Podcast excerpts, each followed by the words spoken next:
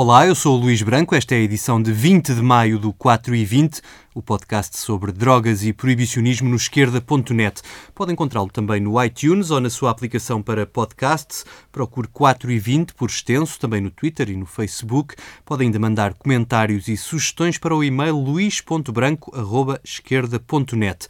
Esta edição vai passar pelas marchas da marijuana em Portugal e pela atualidade canábica no Chile, no Brasil, Reino Unido e Estados Unidos. Agora vamos às notícias.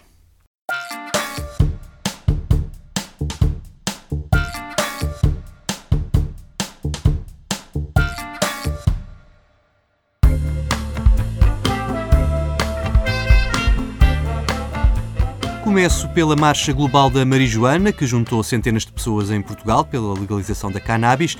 Em Braga, no Porto e em Lisboa, o dia 6 de maio foi assinalado nas ruas. Ouviram-se palavras de ordem contra o sistema falhado da proibição, também música e alguns discursos. O 4 e 20 esteve na Marcha de Lisboa e ouviu o deputado Moisés Ferreira, que trouxe a solidariedade do Bloco de Esquerda com esta causa e explicou quais são as iniciativas que o Bloco está a preparar para levar ao Parlamento.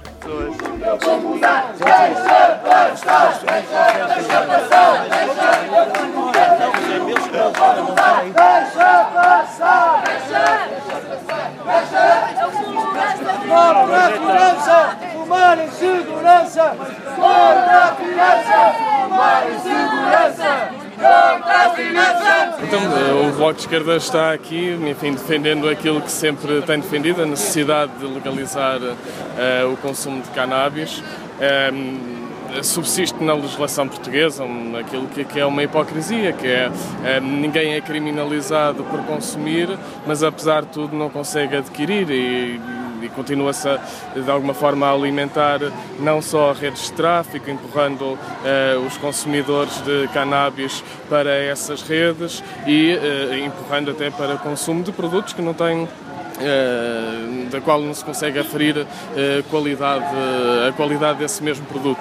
Por isso, aquilo que é essencial para o Bloco de Esquerda, e, desse, e é por isso que participamos também nessa manifestação, é a legalização da, da cannabis, reconhecer que em Portugal existe consumo, existem pessoas que o querem consumir, têm direito de consumir e têm direito de aceder a este produto em condições de segurança e de saúde pública, essencialmente. O Bloco de Esquerda tem assumido este compromisso de legalização não só para fins uh, uh, medicinais, mas também para, para, para o chamado fim recreativo e é por isso que, que estamos aqui presentes, enfim, reafirmando esse nosso compromisso e, e luta também no Parlamento, não só nas ruas, mas também no Parlamento, pela legalização da cannabis. E em termos de iniciativas legislativas, quer dizer alguma coisa sobre. Sim, o Bloco de Esquerda está numa fase de preparação de duas iniciativas legislativas. Eh, uma para a legalização uh, da cannabis para fins terapêuticos é incontornável. É hoje já a nível internacional uh, mais do que reconhecido do ponto de vista científico os ganhos terapêuticos que a prescrição e a utilização de cannabis pode trazer para uma série de doenças e em Portugal é importante que aproveitemos esse ganho terapêutico que é, que é proporcionado pela, pela cannabis. E, portanto, proporcionar ou permitir que os médicos possam prescrever, eh, permitir a dispensa em farmácia e a própria comparticipação eh, para, para, para doenças nas quais está comprovado o ganho terapêutico do uso de cannabis é fundamental. Um segundo projeto, enfim, é a, eh, a reafirmação daquilo que o Bloco de Esquerda sempre propôs, que é a legalização também da cannabis para os chamados, para os chamados fins recreativos, exatamente combatendo tal hipocrisia que, que subsiste na lei e garantindo a todas as pessoas que querem aceder e que querem consumir eh, cannabis, garantir que estas pessoas o podem fazer em condições de segurança, o podem adquirir eh, em condições de segurança também, porque garante-se que o produto eh, é seguro, não está de alguma forma manipulado, como muitas vezes existe eh, eh, na rua, e, e portanto deixar de haver qualquer tipo de perseguição, qualquer tipo eh, de penalização para com os consumidores de, de cannabis.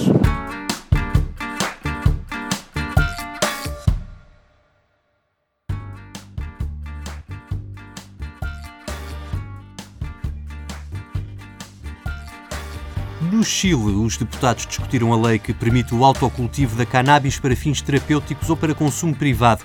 Segundo a proposta de lei, que na primeira votação obteve 68 votos a favor, 39 contra e 5 abstenções, os chilenos e as chilenas passam a poder plantar até 6 pés de cannabis em casa, correspondendo a cerca de 500 gramas por habitação.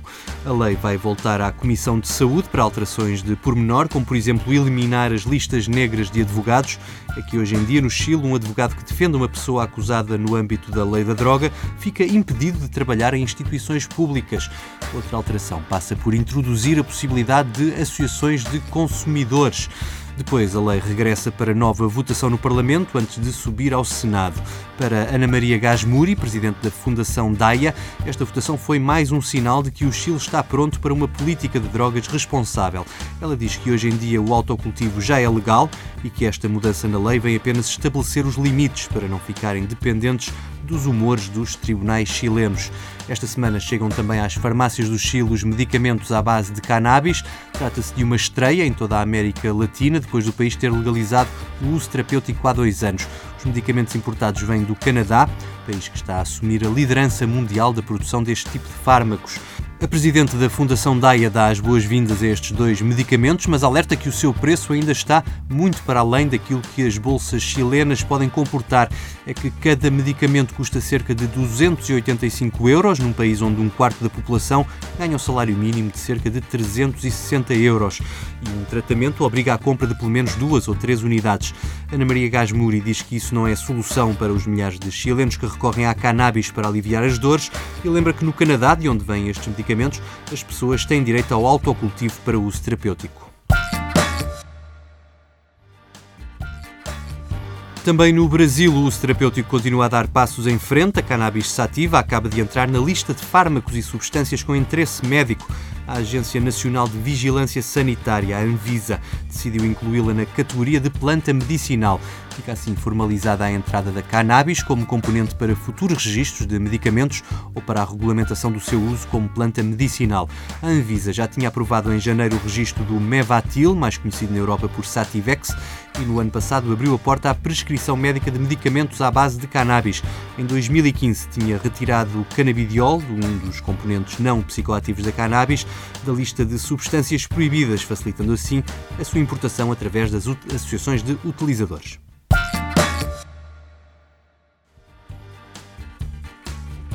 No Reino Unido é a altura de campanha eleitoral. Os britânicos escolhem o novo Parlamento a 8 de junho. A cannabis também é tema de campanha, com os liberais democratas a assumirem a proposta da legalização.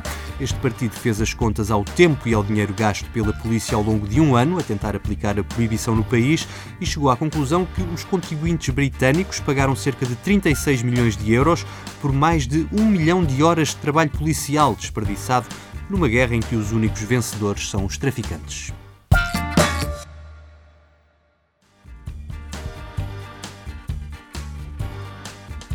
Mudemos agora de tema para falar da cannabis industrial, que não tem componentes psicoativos, também conhecida por cânhamo.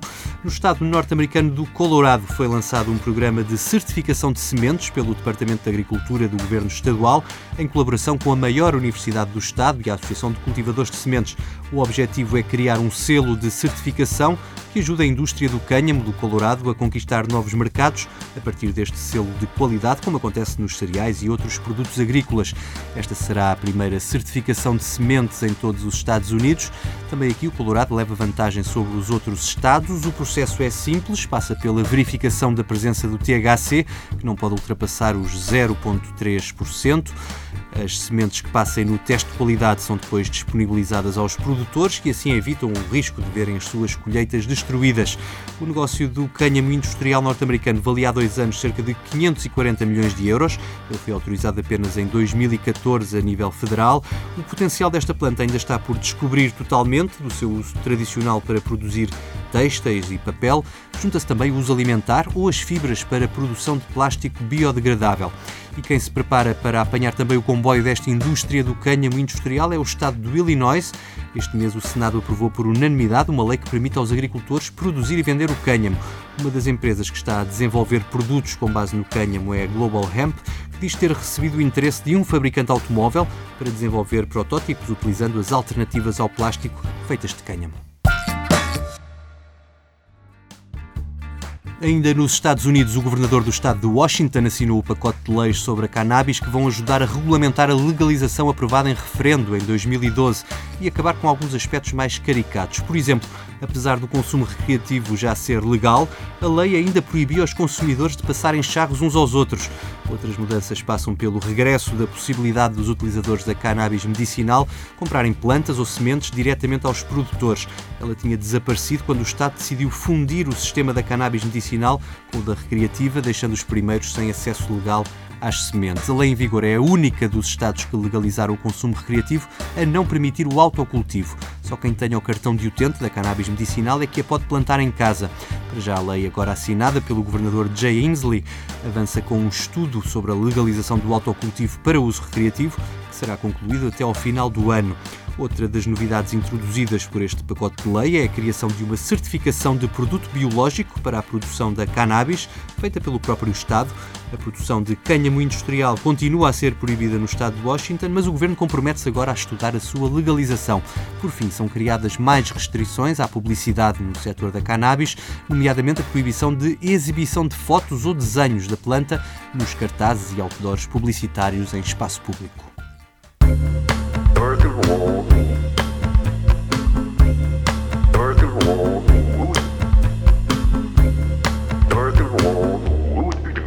Termino esta edição do 4 e 20 com o momento musical. É um tema original dos Coasters, lançado em 1965, aqui na versão gravada por Ray Charles no ano seguinte, logo após ter saído de uma desintoxicação de heroína que durou quase ano e meio. Diz-se que Ray Charles gostou tanto da música quando a ouviu pela primeira vez que decidiu logo gravá-la. É com Let's Go Get Stoned que me despeço. Se gostou do podcast, não se esqueça de partilhar. Eu volto no dia 4. Até lá. Everybody. Let's go get stoned. let's go get stoned. Now wait a minute. You know my baby. She won't let me in. I've got a few Buy myself a bottle of gin. And then I'm gonna call my buddy on the telephone and say, Let's go get stoned. Now listen, you know I work so hard all day long. Everything I try to do always turn out wrong. That's why I want to stop by on my way home and say,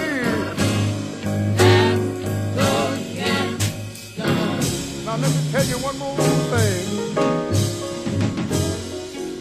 Ain't no harm to have a little taste, but don't lose your cool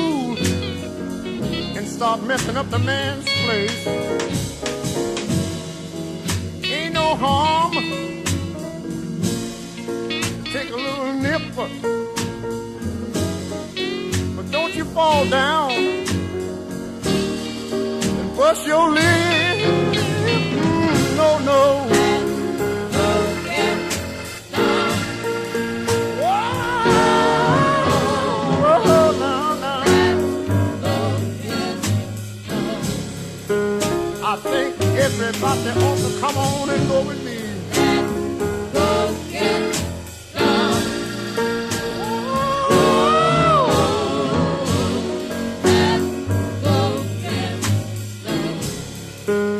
I'm gonna tell you one more time what I'm gonna do.